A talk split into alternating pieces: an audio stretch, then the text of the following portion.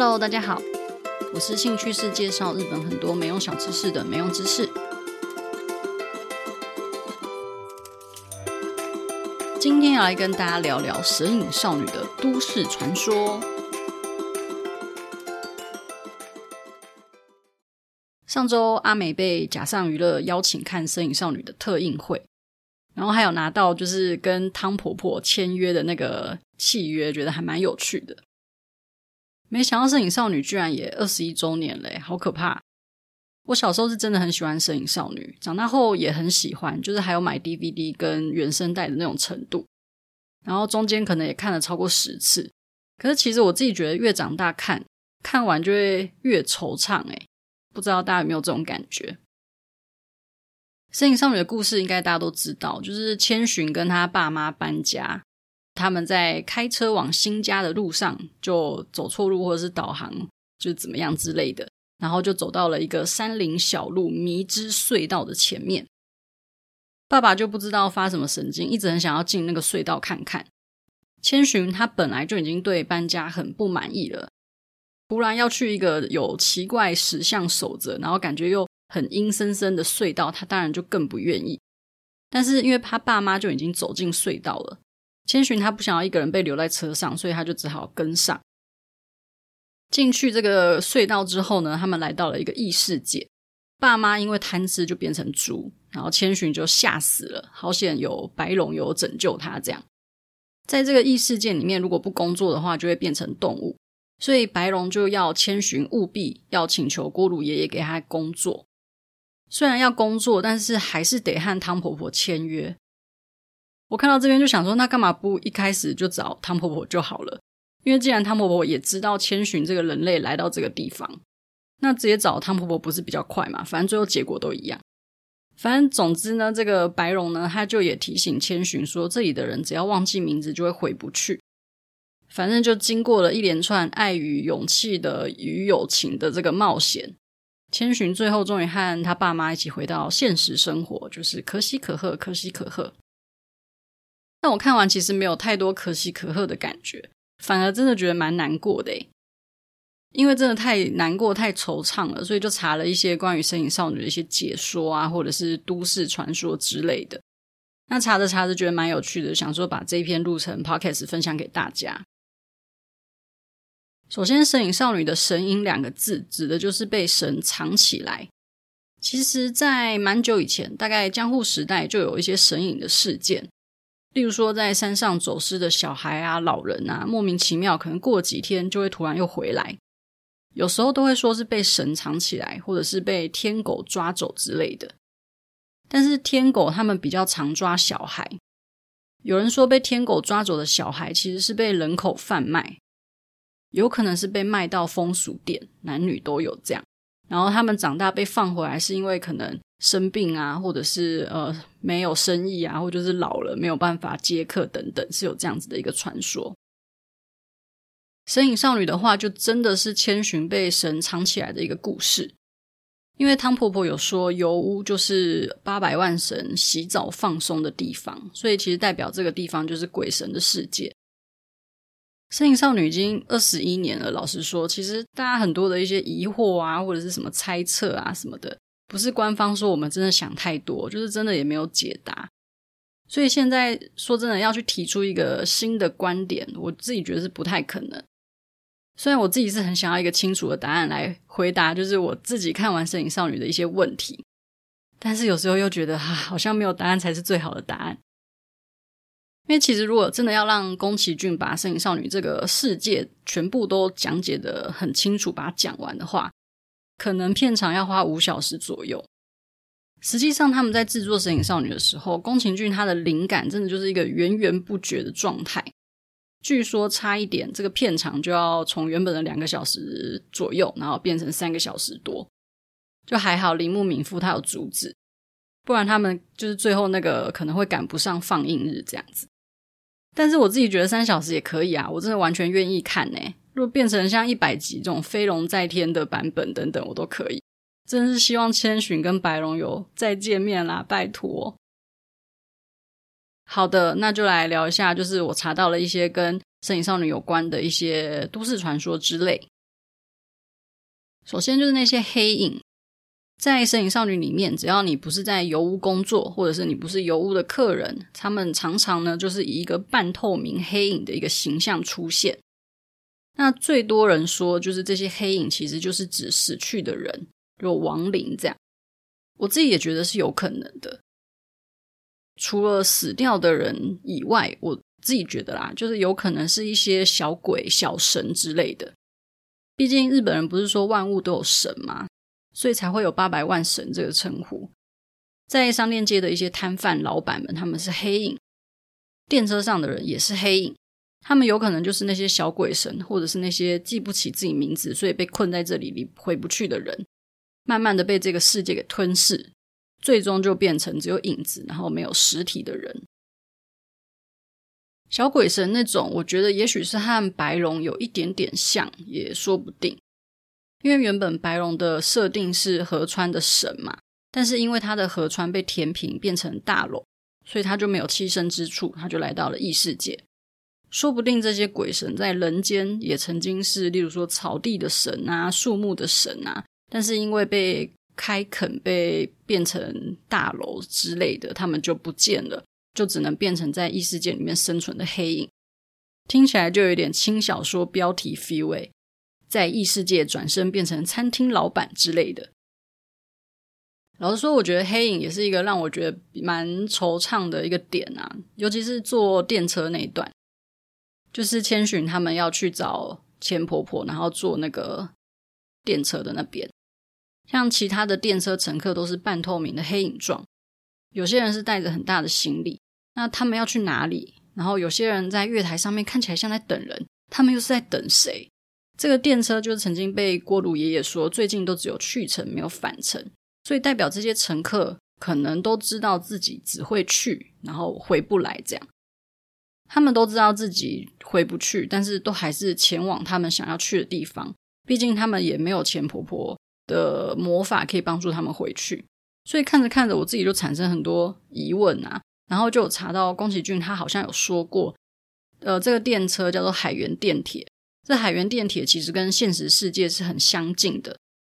在车上那些半透明的黑影乘客，其实指的都是一些没有自我的存在，就跟我们现在社会一样，我们只是在这个世界上，也许就只是存在着，在呼吸着，但是存在不代表我们有实际的在活着，我们就只是随着时间一直把我们带到下一站，然后也没有回头路这样。有另外一个说法，我觉得也蛮不错的，就是海原电铁它其实是往冥界的电车。以前呢会有回来的电车，是因为以前的人比较会过日本的呃欧蹦，就是中元节，他们会制作精灵马，让祖先可以搭乘回来。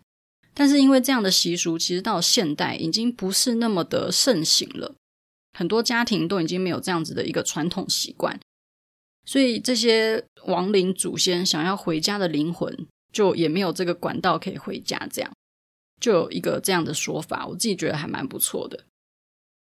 那在关于海原电铁跟这个黑影呢，还有一个都市传说，就是某一站月台上有一个妹妹头小女孩在等人的样子，不知道大家有没有印象？就有人说她是萤火虫之墓的节子，就那个妹妹节子。虽然妹妹头小女孩看起来可能是七岁八岁之类的，和四岁的节子其实是年纪是有点落差，但也有可能是因为节子跟清太他们死掉的时间不一样，所以呃，在异世界生长的也不太一样，也说不定。可能啊，就截止呢，他在这一站等了好久，就一直在等他哥哥清太来到这里，也说不定。这个都市传说是真的蛮有名的。而且，就听完之后会有一种还蛮感伤、惆怅的感觉。不知道大家对月台上这个黑影有没有印象？再来，也是一个很有名的一个摄影少女都市传说，就是油屋其实是卖春的油锅的这个一个说法，有点像是江户时代的吉原的那种概念。这个说法是真的蛮有名的啦，因为在日本的确就是有这样子的一个风俗。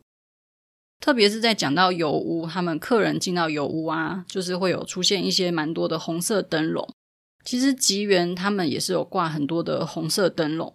在古代，如果是风俗业的话，会使用红色灯笼当做一种标识。所以有可能当初在作画的时候有参考，呃，江户时代吉原的一个设定也说不定。那跟这有关的另外一个小小的一个呃传说呢，就是千寻他原本的名字不是千寻吗？但是后来进了油屋工作之后，就被剥夺名字，变成千一个字。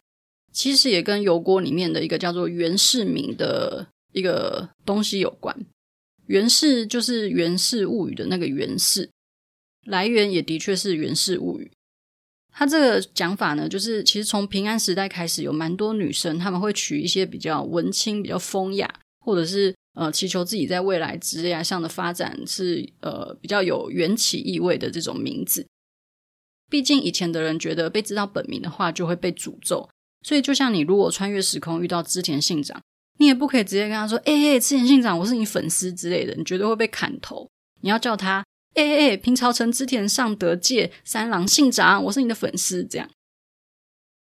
所以，以前的女生，除非你是一个非常高贵的贵族，不然你的名字通常不会被保留下来。大部分会用职称来称呼，那就会有一些女性会帮自己取一些不是本名的一些绰号。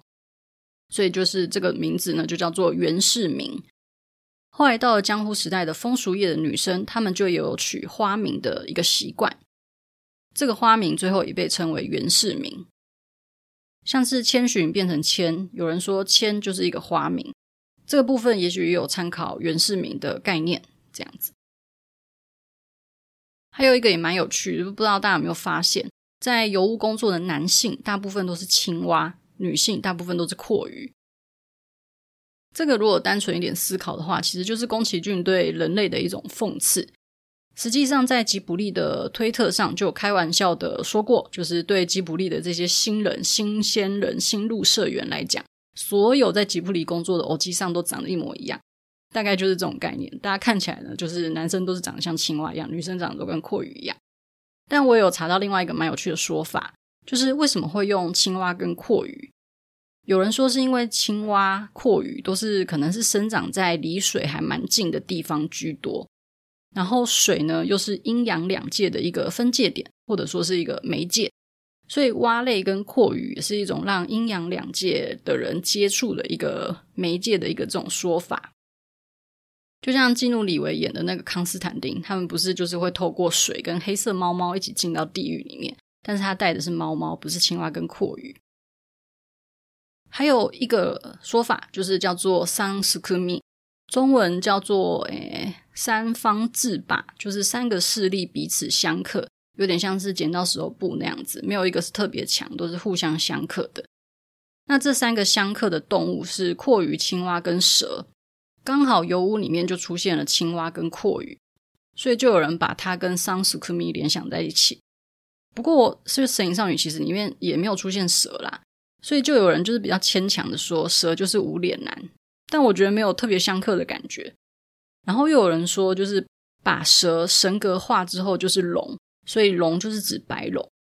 但是听那个就是千寻的好朋友小林他在讲白龙的语气，就是那时候千寻不是在跟小林问说，哎，白龙是不是有两个？因为他觉得白龙的态度好像就是跟他原本知道的有点不太一样。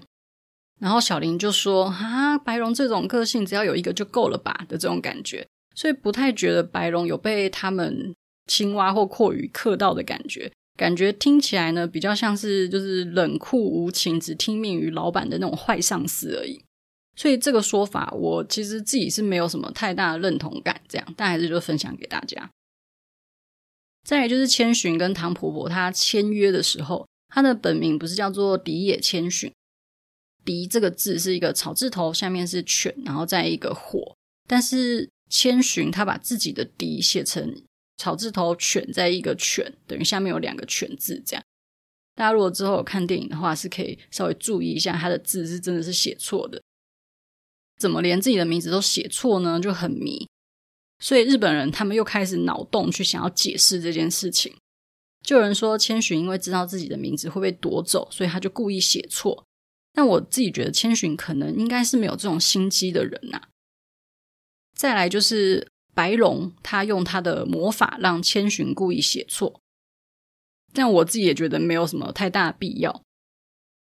再来就是千寻，他其实只有十岁，写错自己名字很正常，这个我就觉得比较有可能。再加上他才刚来到这个神秘的异世界，然后他爸妈又刚好变成了猪，然后他一个人在这个充满的完全不知道在干嘛的一个诡异世界里面，还被说一定要得工作，不然会被变成动物。他当然紧张到写错，或者是忘记自己名字怎么写，我觉得都是一个还蛮正常的一个事情。不过写错名字这件事情，其实我看了好几次，我都没有发现呢。就是这一次查资料的时候特别看到，才发现，哎，原来他真的写错。还有人在讨论说，千寻到底在异世界待了多长的时间？在异世界里面有出现月亮的一个变化嘛？虽然不知道异世界的月亮变化是不是跟现实生活是一样的。但是至少也经历了三日月、满月跟上弦月，少说可能也有一个月左右。